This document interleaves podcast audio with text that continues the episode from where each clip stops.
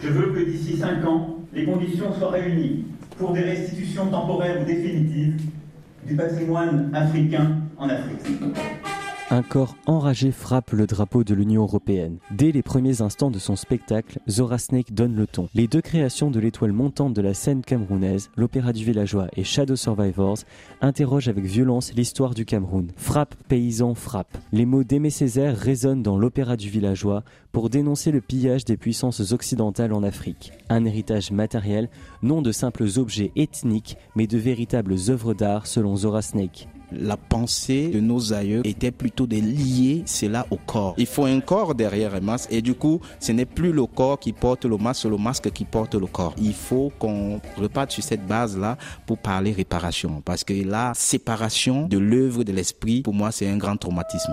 Tout comme l'ému d'un serpent, l'identité de Snake est multiple. Propulsé sur la scène mondiale grâce au hip-hop, son travail de danseur repose sur l'hybridation de mouvements contemporains avec ceux de danse traditionnelle comme le kunga ou le sondap, un mélange qui renouvelle le concept d'opéra. Moi, dans mon village, on a aussi de l'opéra. Ma grand-mère, quand elle va au champ, quand elle cultive le, manioc, elle chante. Mon grand-père, euh, qui était euh, chef euh, notable, il connaît quel type de danse il faut pour quelle saison, pour quelle période. Et c'est lui qui met en scène, il chorégraphie, 1958. Ils ont pris si Zora Snake puise dans ses origines et son village natal, ses créations s'adressent à toute la nation camerounaise. Né au croisement géographique du nord et du sud, Snake n'est pas indifférent à cette division. Entre union et conflit, Shadow Survivors retrace l'histoire de l'indépendance au Cameroun et permet de retisser les liens d'une nation fracturée. Moi, j'ai créé cette pièce. On est en pleine guerre entre les anglophones et les francophones. Mais tout ça, c'est lié aussi à l'histoire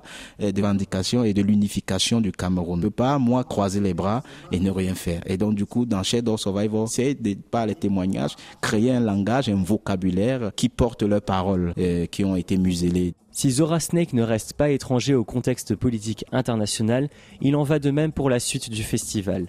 Jusqu'au 28 octobre à Lyon se produiront trois compagnies palestiniennes et deux spectacles de la malienne Jeanne Diama, malgré la suspension de la coopération culturelle avec le Mali. Sans interdit reste fidèle à sa devise, proposer un théâtre de l'urgence.